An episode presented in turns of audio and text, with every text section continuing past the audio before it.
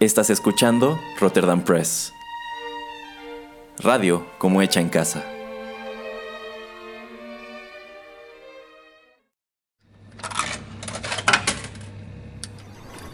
Los videojuegos han deleitado tus sentidos en la pantalla y ahora lo harán en la radio a través de su música. Descubre por qué los videojuegos se han convertido en una manifestación más del arte. Inserta una moneda y acompáñanos. Esto es 8 bits.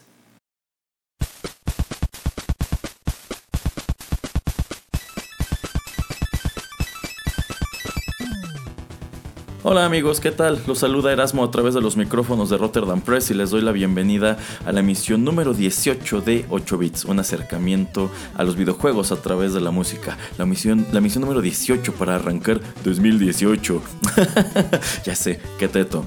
Bueno, seguramente ya se saben las vías de contacto, pero si no se las repito. Redes sociales, Twitter, arroba Rotterdam-Press, Facebook, Rotterdam Press y pueden escribirnos a la dirección rotterdampress arroba Bueno, la temática de este programa ya más o menos dimos pistas a través de redes, pero si no, pues ya verán que en esta ocasión vamos a abordar pues no precisamente un juego, pero sí una franquicia que estoy seguro que si ustedes crecieron en los 80 y en los 90 recordarán, em, pues creo yo que con mucho cariño. En esta ocasión me acompaña, al igual que en la, en la última emisión del año pasado, el terrible y malévolo villano internacional Juanito Pereira. ¿Cómo está, señor Pereira? Estoy muy bien cuando no me levanta falso. No, no, no, no. Ya, ya quedamos en el programa anterior que todo mundo sabe la clase de escoria que es usted. Claro que no, yo nada más vengo aquí porque me dijeron que iba a haber pan y chocolate caliente. Ah, bueno, eso habrá después, pero mientras, señor Pereira, trabaje y grabe. Ay, maldita sea, bueno, ya que... bueno, eh, pues el tema que vamos a abordar en este programa, eh, a decir verdad, no necesita más presentación que el siguiente tema.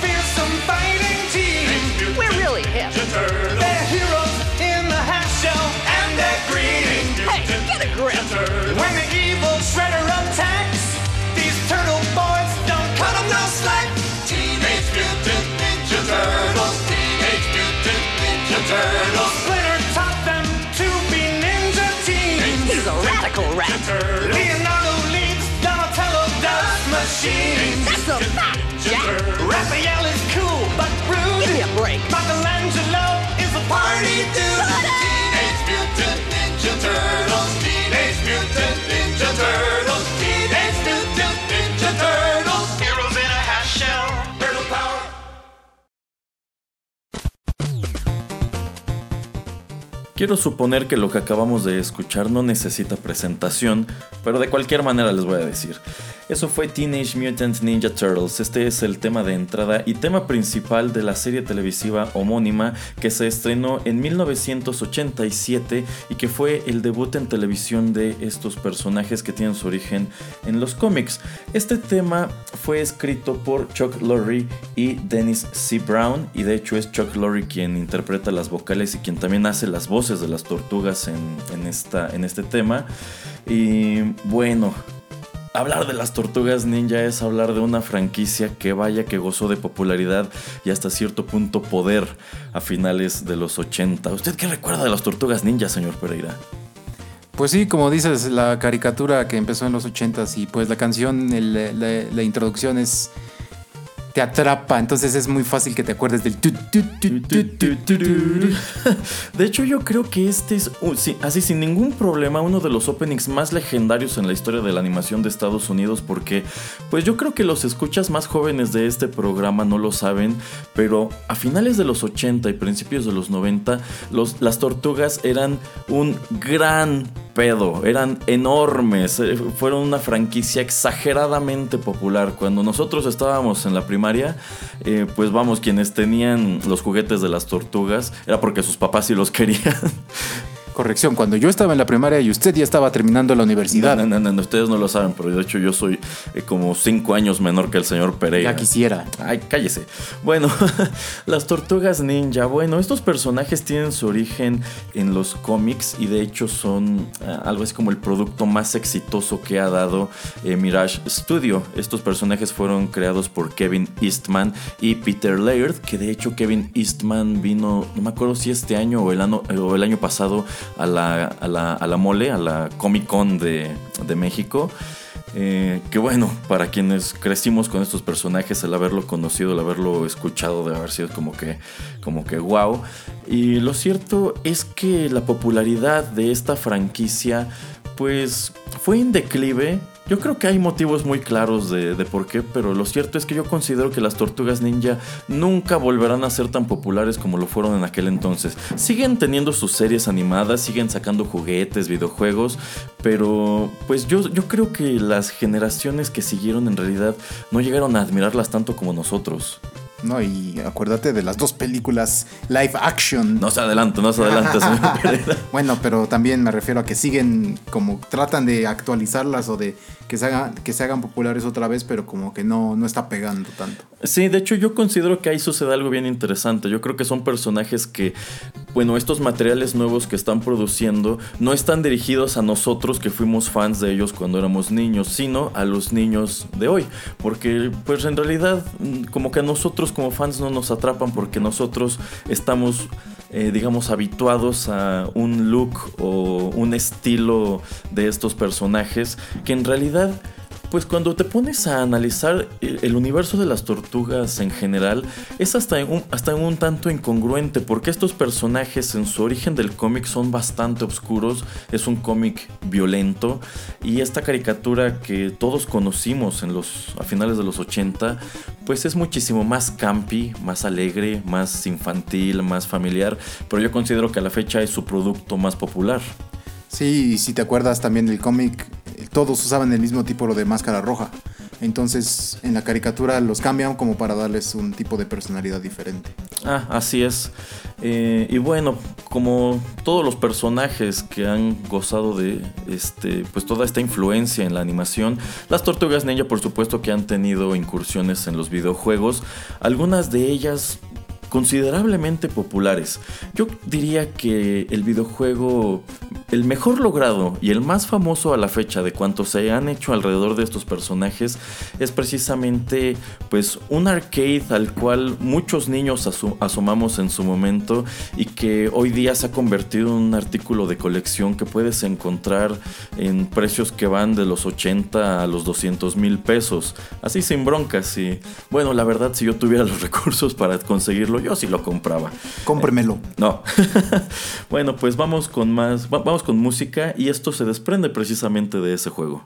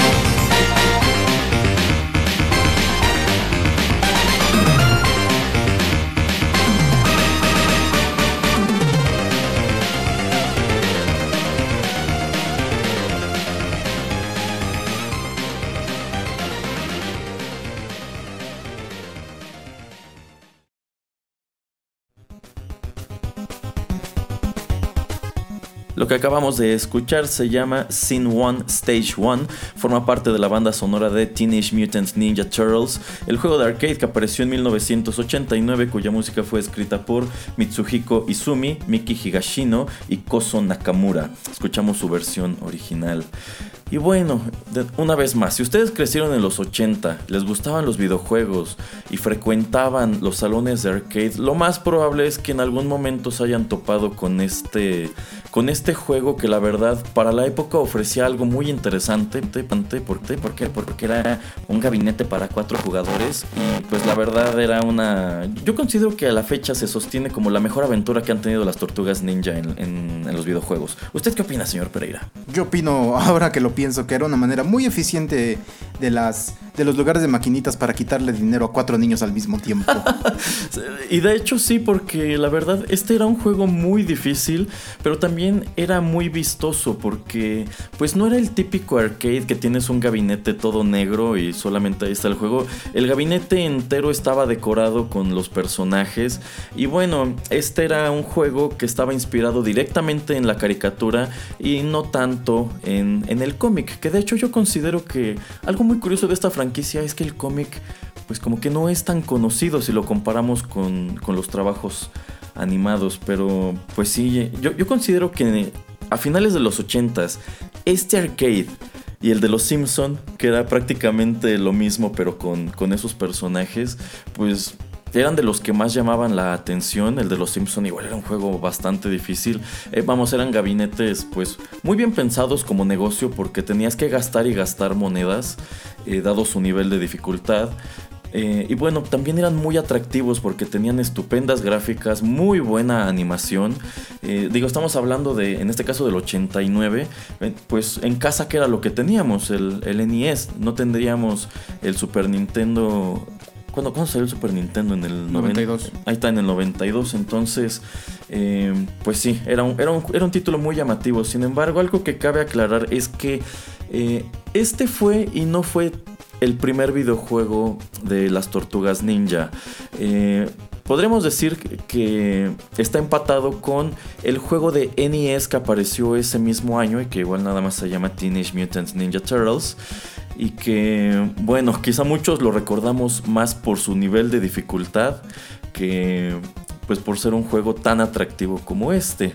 Eh, de hecho, bueno, creo que uno de los capítulos más populares del Angry Video Game Nerd es precisamente cuando habla, habla de este título que, bueno, si ustedes lo jugaron, sin duda se acordarán del infame nivel de agua en donde había que desactivar las bombas. Yo nunca pude pasar de allí en el NES y solamente lo logré muchos años después en emulador. Pero bueno, el señor Pereira ni siquiera podía llegar allí, entonces para mí es consuelo.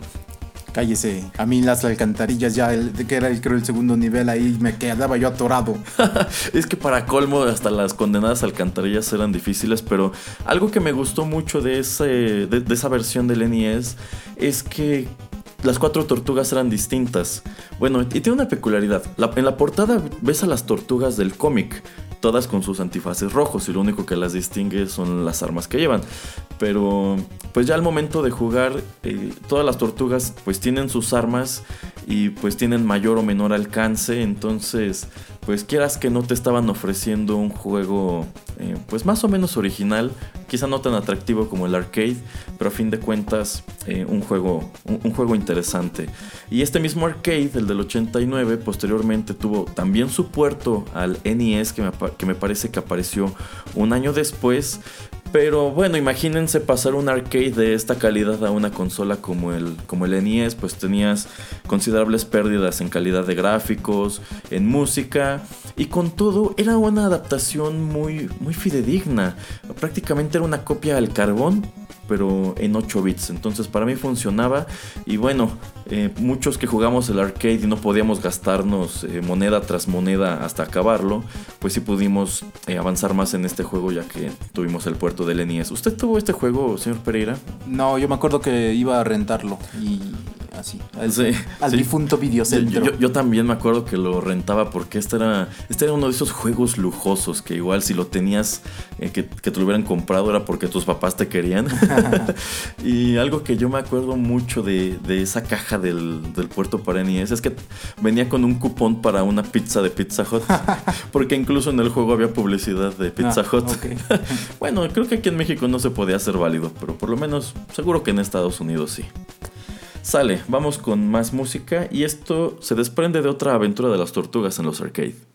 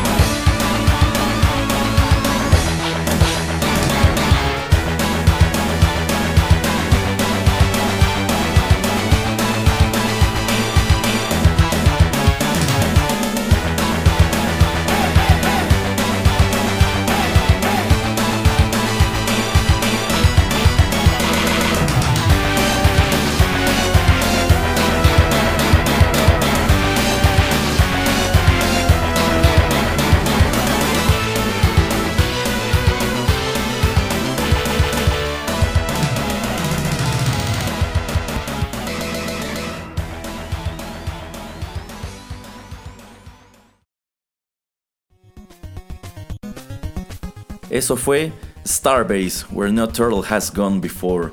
Esto apareció en Teenage Mutant Ninja Turtles Turtles in Time, que apareció en arcade en 1991. Su música fue escrita por Mutsuhiko Izumi y Koso Nakamura, quien de hecho regresa del arcade anterior. De nuevo, escuchamos su versión original. Bueno, para mí esta es la otra aventura de las tortugas en, en arcade. Este es el cuarto título de la serie. Porque, pues de hecho, a pesar de que estos juegos en realidad no tenían tanto en común uno con el otro, pues sí estaban tratando de, de llevar una secuencia.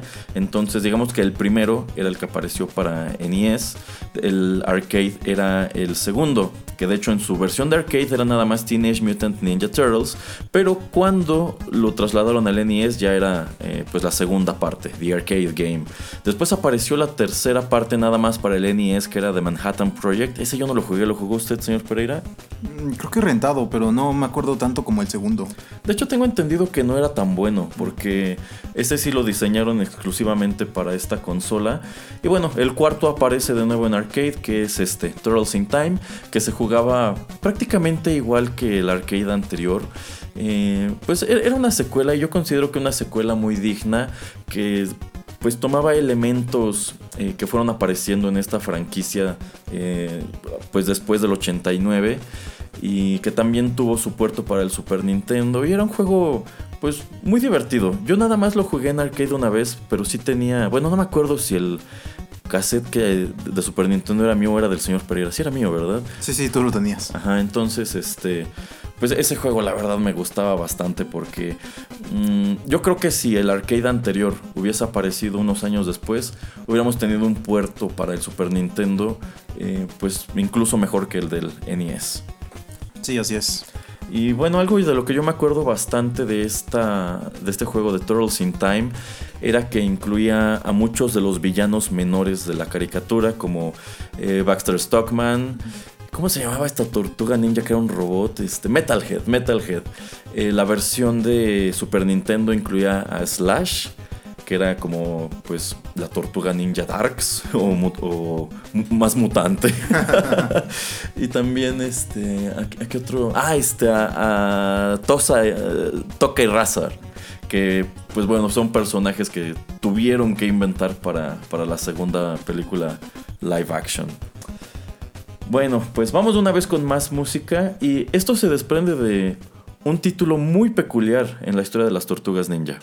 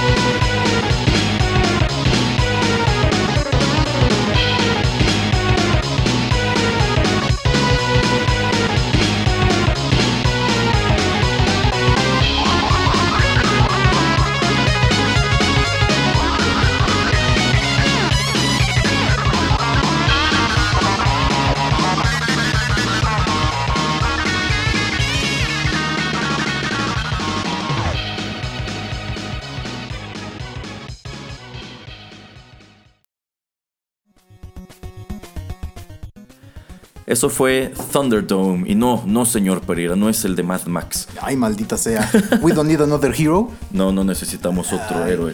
Y no necesitamos aprendernos el camino a casa. Ay. Porque lo que necesitamos está más allá del domo del trueno.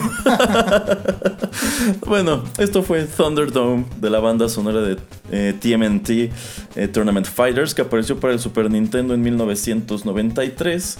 Eh, esta- la música de este juego la hicieron Kazuhiko Uehara, Hideto Inoue y Arume Ueko. Bueno, Tournament Fighters es peculiar en la historia de las tortugas ninja porque este es el único juego de peleas en el bueno, inspirado en estos personajes y tiene su buen número de peculiaridades porque, bueno, los juegos de los que ya hablamos antes están inspirados en la caricatura de los 80. Tournament Fighters está inspirado en el cómic y en el cómic eh, hay muchas diferencias importantes respecto a la caricatura. Quizá una de las más, eh, digamos, célebres es que en el cómic Shredder no es el villano principal de la historia ni es algo así como el archinémesis de estos personajes. ¿Es Krang? Eh, no, de hecho en los cómics Crank también es un personaje menor. Entonces quienes jugamos Tournament Fighters en el Super en el 93, pues nos topamos con personajes que quizá no conocíamos porque de hecho tampoco aparecieron en la caricatura como eh, Wingnut, eh, Armagon, eh, ay se me fue el nombre, War, ¿quién más? Este, Chrome Dome.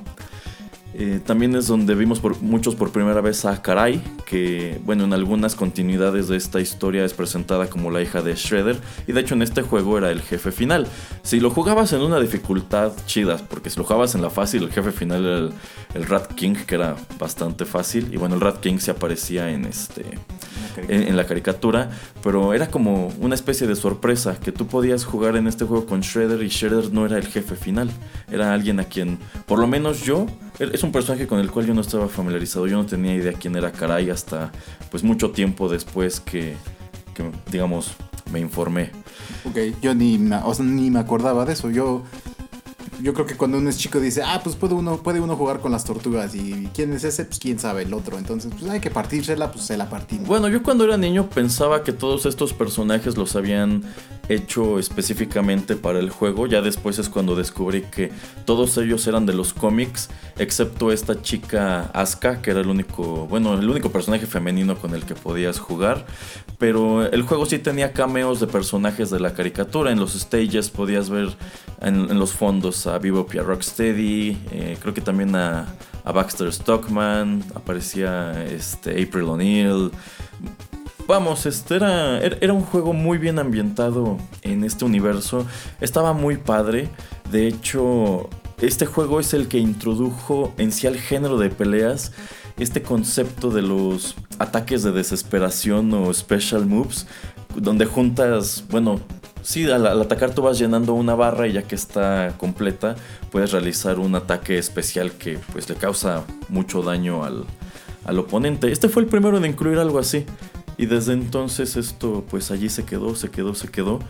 Y estaba padre. Este, es un- este era un juego de Konami.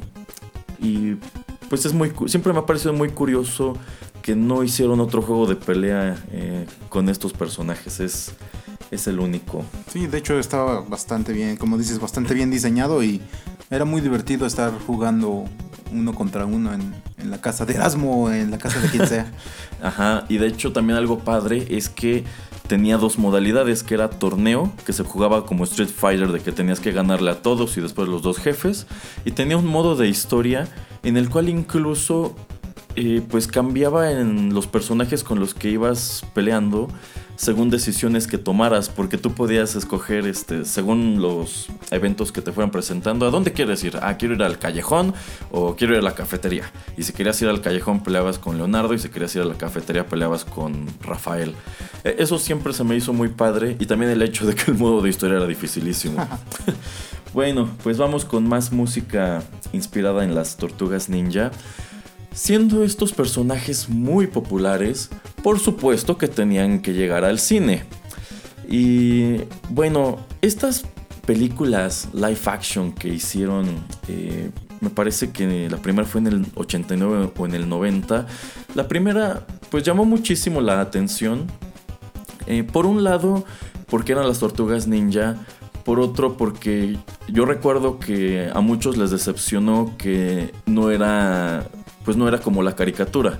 En realidad, esta era una. La, la película sí estaba inspirada en la caricatura, pero como que presentaba una historia un tanto obscura. Yo me atrevería incluso a decir que en la continuidad de las tortugas ninja, este es el equivalente al Batman de Tim Burton, a la primera película de Batman con Michael Keaton. Es una película obscura, muy seria, que causó un poco de controversia porque pues tenía escenas de pelea, tenía violencia y era una película pues dirigida exclu- 100% a- al público infantil, a quienes veíamos la caricatura en aquel entonces. Esta película posteriormente generó una secuela que pues es infame, pero bueno, ahorita regresando les platicamos sobre ella.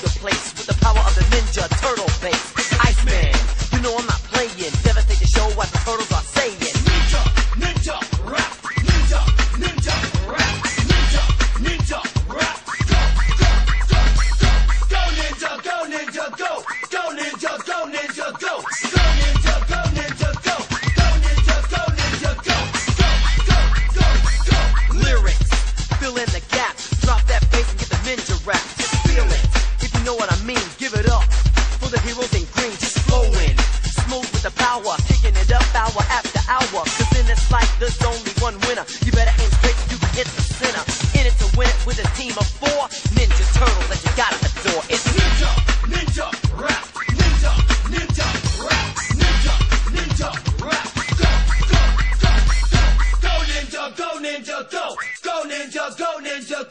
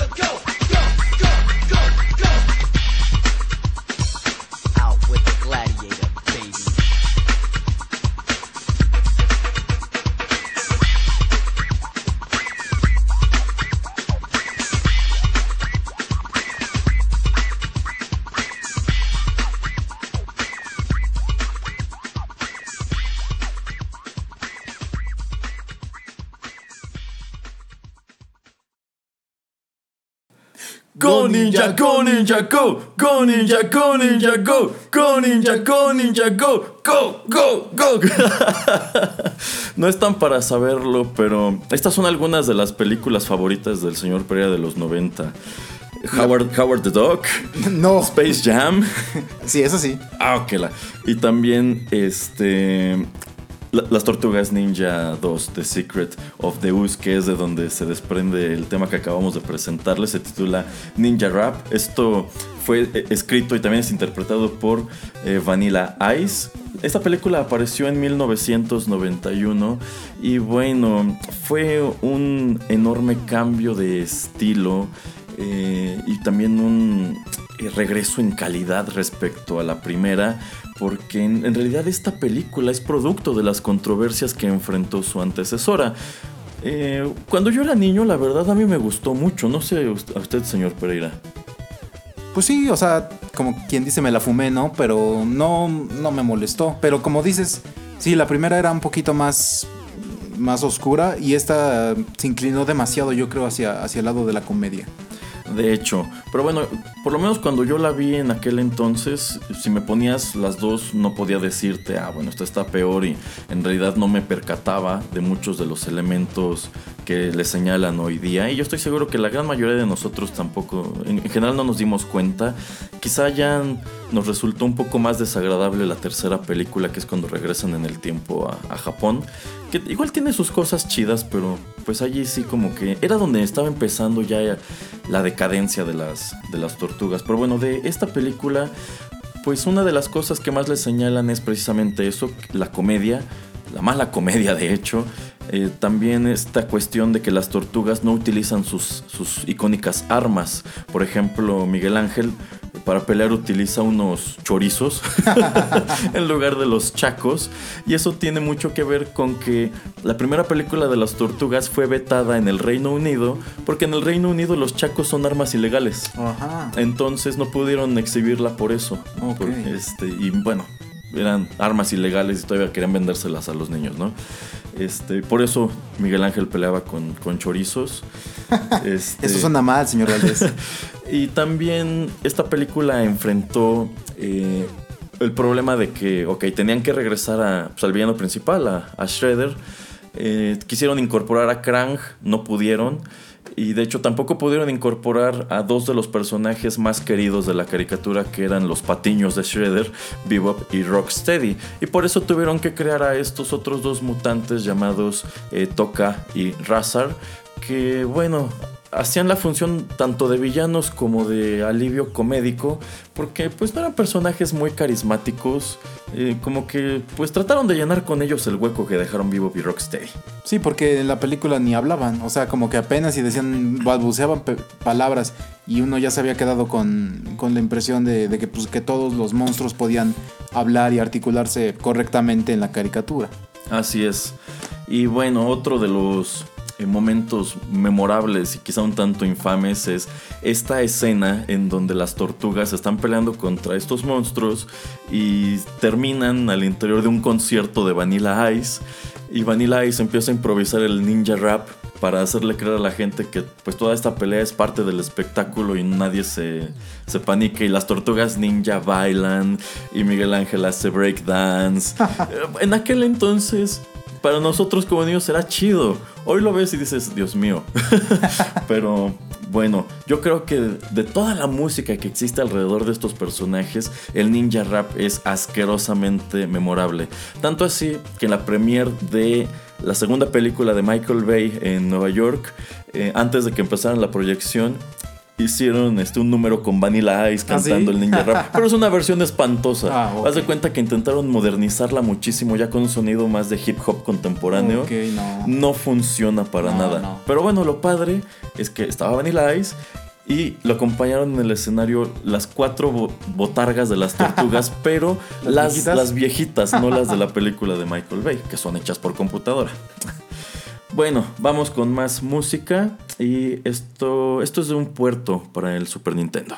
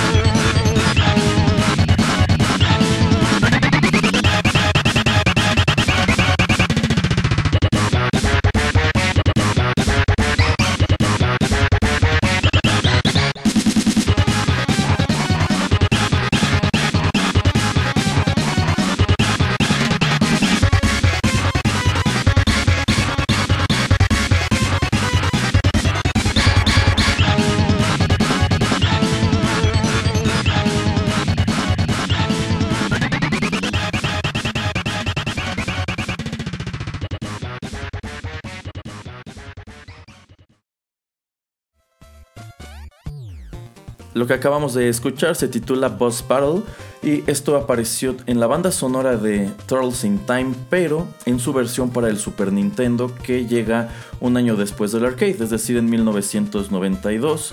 Y por supuesto esto también fue escrito por Mutsuhiko Izumi y Koso Nakamura.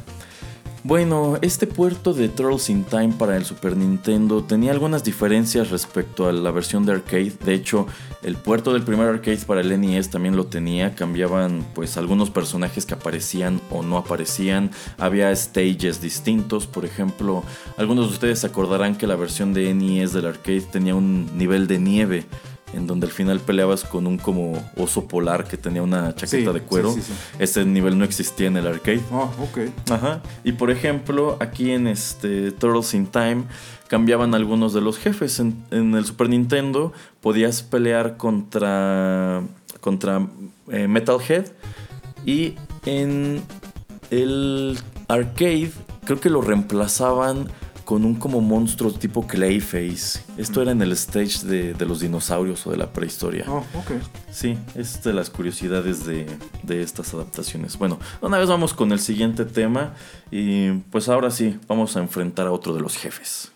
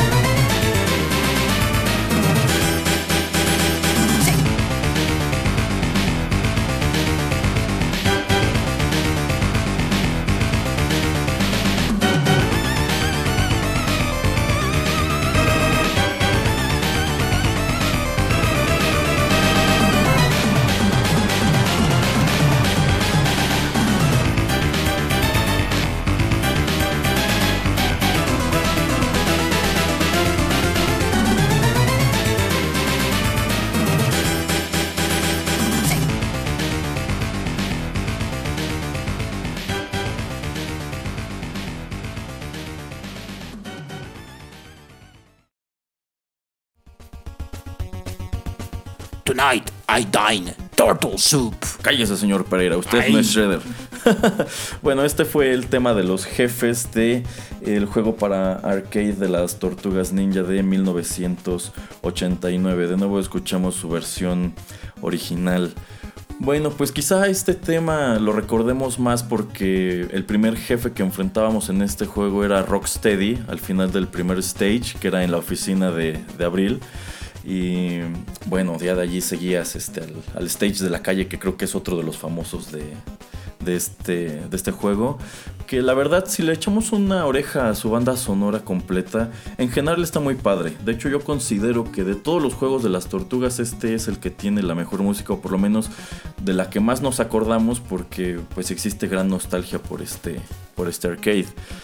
No se muera, señor Pereira. No muero, no muero. Bueno, este, no están para saberlo, pero ahorita para grabar este programa el señor Pereira trajo toda su colección de, de juguetes. Que le advierto una cosa, no van a salir de aquí. ¿eh? Usted se, acabando de grabar usted se va, pero las tortugas se quedan. ¿Ah, sí? Sí. Entonces el que no se va a quedar es usted. Ah, no, ah, no. Que de hecho aquí trae este, pues a las cuatro tortugas, eh, a Casey Jones, Bebop, también trae un Foot Soldier, que no está muy chido. De hecho, Ay, le-. Es mío, no suyo. De hecho, le decía al señor Pereira que desde niño nu- nunca había tenido un Foot Soldier en las manos. Nunca había eh, tenido. Ese, ese no lo tuve. Tuve las cuatro tortugas y otros personajes, pero ese no. Señor Pereira, ¿usted tuvo al conejo samurai? ¿Qué? No. Había un conejo samurai que ¿Había era. en juguete? Sí, en juguete. No. De hecho, aparecía en un capítulo de la caricatura. Pero yo me acuerdo que ese juguete era muy raro. No, no. Era- era- sí, quien tenía el conejo samurai de esta línea de juguetes era así como que. ¡Wow! Sí, sí me acuerdo de la caricatura, pero no, no de que existiera en juguete. ¿Verdad? Pues sí. Y de hecho también trae su figura de Shredder, que tampoco está muy chida, señor Pereira. No. Más ganas a la próxima. y también uno de los juguetes de las tortugas que me acuerdo era muy codiciado, era precisamente Krang. Porque era una figura mucho más grande, muy detallada. Era, era un juguete padre.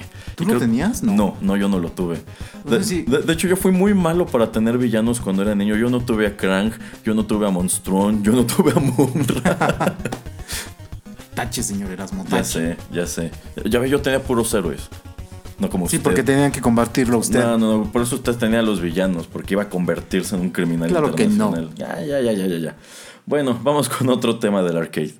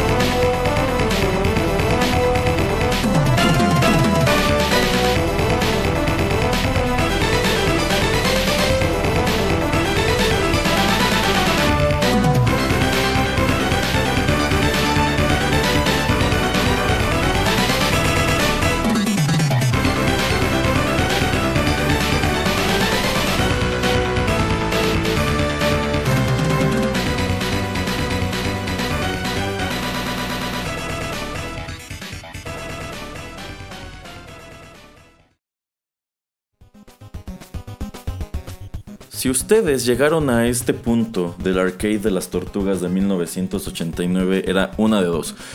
Ustedes eran muy buenos para jugar esto o tenían muchas monedas para seguir echando y echando y echando porque, bueno, este ya era uno de los últimos stages. El tema se titula Scene 5 Stage 1. Eh, forma parte de esta banda sonora y en sí este es el tema del tecnódromo. Era el último, el último nivel ya que llegabas allí pues se ponía muy difícil. Estaba lleno de todos los enemigos más complicados del juego. Me acuerdo que salían este, los estos que eran unos como ar- Artuditos que te aventaban un lazo de la Ah, Mujer sí, Maravilla. sí, sí. Ah, eran Eso- bien era- eran odiosos y es que se movían por toda la pantalla, era bien difícil pegarles. sí. Salían los Mousers. Creo que volvías a pelear con Vivo y Rocksteady. Sí, No, creo que sí. No me acuerdo si era en ese stage, pero el chiste es que sí había una parte en donde enfrentabas a los dos al mismo tiempo y era dificilísimo. Sí, sí, sí. Y este. Y bueno, todo esto te conducía a enfrentar al, al final a Shredder, por supuesto. Em, un, un- un detalle de la música. Eh, en este programa yo decidí presentarles los temas como se escuchaban en el arcade. Pero si a mí me preguntan, yo considero que to- todos estos tenían muchísimo más punch en sus arreglos para el NES. ¿Por qué? No sé, pero este tema en, en su arreglo de 8 bits se escucha súper oscuro. Eh, y, y es algo que me parece muy curioso. Y también considero que allá afuera hay- debe- deben haber muchas personas que no están tan familiarizadas con la música en su versión de arcade, porque a fin de cuentas, pues en los salones de arcade casi nunca escuchabas la música.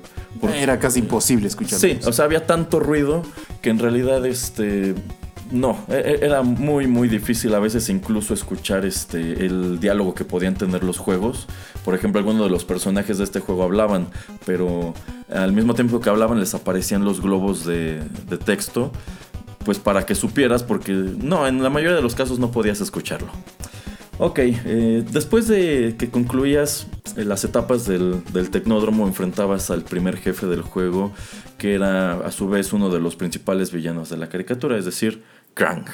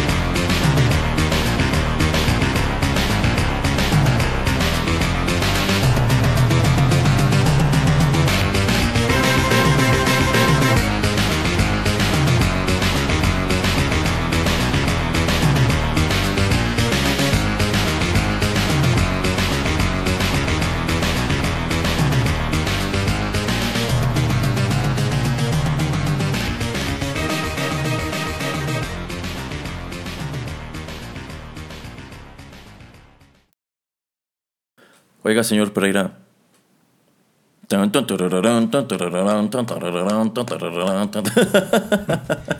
Se me hace muy. Siempre me ha parecido muy pegajoso el tema de Crank de, de este juego. Y era un jefe que, pues sí tenía su dificultad, pero a la vez, como que. Era padre porque sabías que ya habías avanzado muchísimo. Y ofrecía una pelea muy divertida. Y eh, es que este personaje en la caricatura siempre me pareció muy, muy jocoso.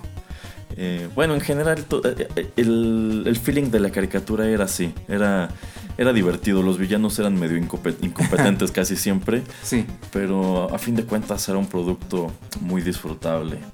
Señor Pereira, ¿quién era su tortuga favorita? Y yo creo que Leonardo. ¿Por qué? Ay, porque era el jefe del grupo. Es por espadachín. Por espadachín. Bueno, pues sí, porque a fin de cuentas yo considero que la katana es como la espada popular por excelencia. Aunque bueno, las katanas de Leonardo, así si ahorita vemos las del juguete, en realidad no están tan katanescas porque las katanas tienen la cuchilla pues como curva y las espadas de Leonardo pues sí tienen como la puntita de la katana, el mango de una katana, pero son más rectas como una espada europea medieval. Ay, es que es más fácil de producir así, señor Valdés. Ah, sí, por supuesto, era mil veces más fácil fabricar los juguetes con este tipo de espada y también animar este a los personajes. No, cuando yo era niño mi tortuga ninja favorita era Donatello. Ay, pero ¿por qué? En primer lugar, porque su color era el morado. Y a mí me gusta el color morado. Eh, sé que su Bo no es el arma más carismática del mundo. Y bueno, este. Es un vil palo. Sí, es un palo, ya sé. Pero por eso era divertido, era fácil este, jugar a, a- Donatello. Porque nada necesitabas un palo de escoba. Eh, Ay, seguro así le pegó a su hermanito, ¿verdad? Nah, claro que no. Eh, de hecho, a mi hermano también le gustaba Leonardo. y este. Y también me gustaba el hecho de que Donatello era como la tortuga, ah, pues nerd o inteligente del equipo. Que de hecho es un trato que han maximizado mucho con el paso del tiempo. En otras encarnaciones del personaje, en realidad sus habilidades, digamos, de combate son muy limitadas y su función es pues crear los vehículos y los gadgets que utilizan y, y cosas así.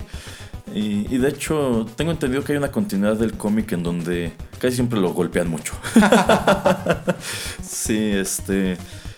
Y también algo que se me hace muy interesante cuando trasladan a los personajes del cómic a la caricatura es que se pierde la personalidad de Rafael. Rafael es como la tortuga súper rebelde que a menudo choca con Leonardo. Esto sí han tratado de pues capturarlo mejor desde la película animada que apareció este, antes de las de Michael Bay, la que es hecha por computadora, que se llama nada más Teenage Mutant Ninja Turtles. En donde de hecho él pues, deja el grupo y bueno, emprende una especie de cruzada por su cuenta. Bueno, y la primera también live action también. Ah, sí es cierto, en la primera de live action también ponen a un Rafael así. Ya, ya, ya. Bueno, pues vamos con el último tema de esta emisión. Eh, la verdad, este es de, mis favoritos de todos los juegos. Y pues decidí traerlo en la versión que me gusta más.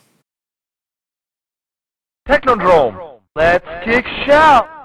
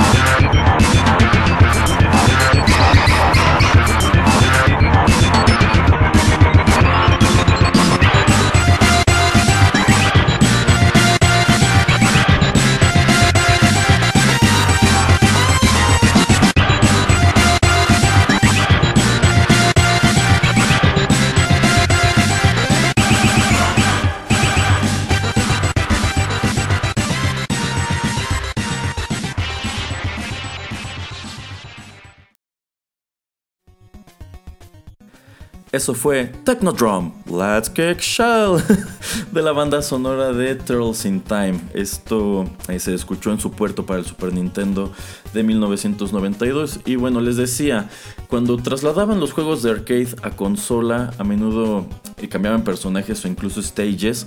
Este stage era ex- exclusivo del puerto para Super Nintendo, no aparecía en el arcade, es el stage de el Tecnódromo. Y bueno, por supuesto, a la vez esta canción no aparecía en, en el gabinete, solamente la puedes escuchar aquí. Eh, de este tema me he percatado que hay muchos covers, de hecho yo considero que es la mejor canción de toda esta banda sonora. Y bueno, yo, con- yo creo que es un juego que también tiene muy buena música.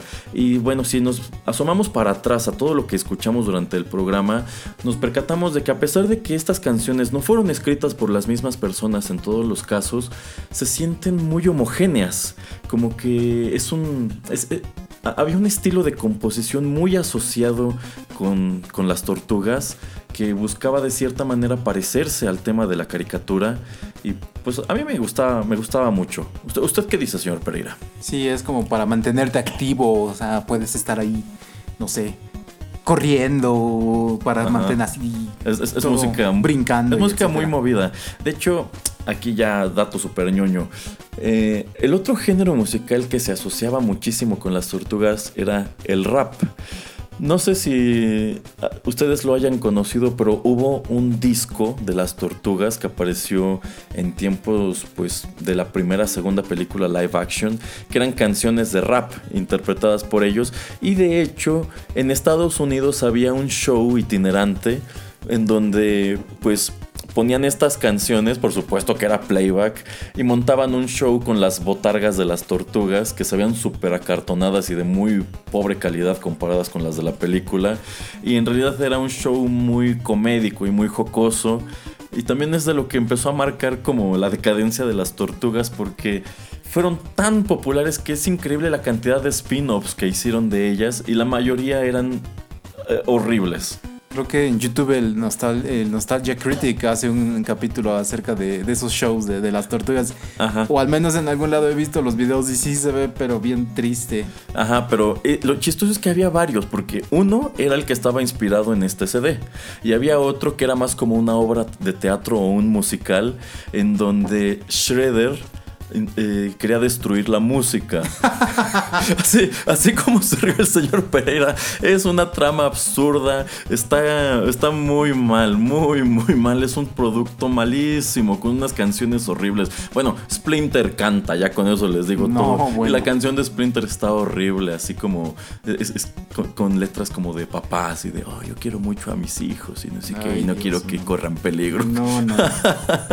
Esa es una. Y luego, este, también hace poco me enteré que hubo un especial de Navidad de las Tortugas Ninja que se llamaba We Wish You a Turtles Christmas, No. en donde también contaban una historia súper guanga de que era Navidad y las tortugas no le habían comprado su regalo a Splinter. Entonces tenían que subir a, a la ciudad y se aventaban varios números musicales espantosos. De hecho, la producción de, de este video es muy mala. Eh, o sea, hay escenas en donde las tortugas están cantando y de plano no mueven la boca. Hay otras en donde no están cantando y sí la mueven. Las canciones son malas, las letras están muy feas. Tienen unas rimas así que, que la verdad se ve que escribieron sus letras con mucha flojera. Y pues el momento cúspide es cuando se avientan ya covers de canciones navideñas en inglés como We Wish You a Merry Christmas. Pero esa la canta Miguel Ángel y es We Wish You a Turtles Christmas. Ay, ay, ay. Y bueno, cambian la letra por completo para adecuarse a, a este, a- al universo de las tortugas. Está así de que, ay, sí, yo le quiero mandar un abrazo a, a Krang y a Shredder, aunque sean malos. Y también Splinter canta de nuevo. Y por algún motivo, las canciones de Splinter siempre son muy, muy malas. Y él canta esta versión. Todo el de- concepto suena malo. es- sí, es muy malo, pero él canta este esta canción de The 12 Days of Christmas. Ah, ya. Yes, in the 12 days of Christmas, the turtles gave to me No. a pizza with pepperoni.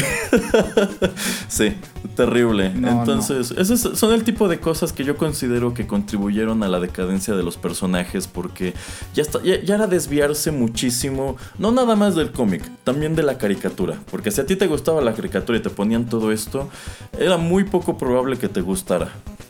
Y no sé si algunos de ustedes se acuerden, pero esto es así como de mis recuerdos muy, muy fuertes de la infancia. El circo de las tortugas ninja. Ah, sí, sí, sí, sí. Eso fue desastroso. Yo, yo, yo recuerdo que, este, pues, varios compañeros de la primaria y yo nos llevaron a, a este show. Este, que bueno, era una carpa de circo así ordinaria. De hecho, creo que ese era un espectáculo nada más de aquí de México. Y el chiste es que sí te aventaban todo lo que puedes ver en el circo de animales, malabaristas, payasos. Y a las tortugas solamente las veías hasta el final del espectáculo. Y su participación duraba como 10 minutos. Salían, cantaban y ya. Pero bueno, yo me acuerdo muy bien que... No, no sean piruetas. No, no, no, no, Ay, no, ay, porque ay. igual eran nada más los disfraces. Pero bueno, yo me acuerdo que estaba emocionadísimo y muy contento al final porque saludé a Donatello. Entonces, pues sí, las tortugas ninja en aquel entonces fueron algo enorme. Hoy la verdad es una franquicia que no se compara en nada a lo que fue a lo que fue entonces, pero pues quién sabe, a lo mejor en algún momento tienen su, su, su renacimiento. Por desgracia las películas de Michael Bay no les ayudaron de mucho porque las dos son, son horribles. Yo no las he visto completas, pero pues sé que allá afuera hay muy malos comentarios sobre, sobre ellas. E incluso hay un video que hace precisamente el Nostalgia Critic diciendo que quizá en realidad el problema es que el concepto en general es malo, pero pues en- por algún motivo nos gustó en aquel entonces. ¿Quién sabe? Pues ha de ser porque, a fin de cuentas, como dices, lo conocimos como una caricatura y fue la primera cosa que vimos y después los juegos eh, de arcade de Nintendo eran muy buenos, entonces esa combinación yo creo que fue lo que hizo que a todos nos empezara a gustar, pero si lo traduces a- ahora al presente, pues la las dos películas no han sido buenas y sacaron un juego como hace uno o dos años y también no era tan bueno. Entonces yo creo que lo están intentando mucho, pero como que la magia ya no está ahí, como que necesitan inventarse otra cosa. Pues sí, incluso yo me pregunto si viéramos otra vez la caricatura de los 80, si en este momento nos gustaría o ya la veríamos como un producto demasiado campi tipo los super amigos, un rollo así. Oh, quién sabe, es una pregunta. Habrá que verla. Habrá que verla. Bueno, pues con eso llegamos al final de esta emisión que creo que sí pecó un poco de ñoña, pero eh, no le hace. Bueno, muchas gracias al señor Pereira por acompañarme en este programa. No sé si tenga algún último comentario o saludo. No, así estoy bien, gracias, qué amable. Le, fa- le faltó decir caguabonga, señor Pereira. Ay, pe- pero va a haber pizza. Sí. Ay, caguabón. ¡Kawabanga! bueno, pues muchas gracias por la sintonía. Nos estamos escuchando en un par de semanas aquí en 8 bits. Y no se pierdan la próxima semana Arena. Y también estén al pendiente de Secuenza. Hasta la próxima.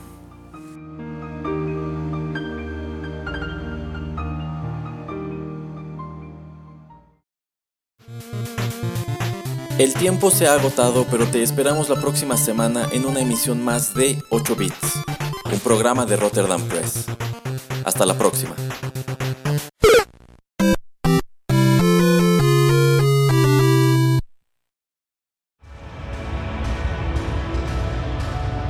Estás escuchando Rotterdam Press.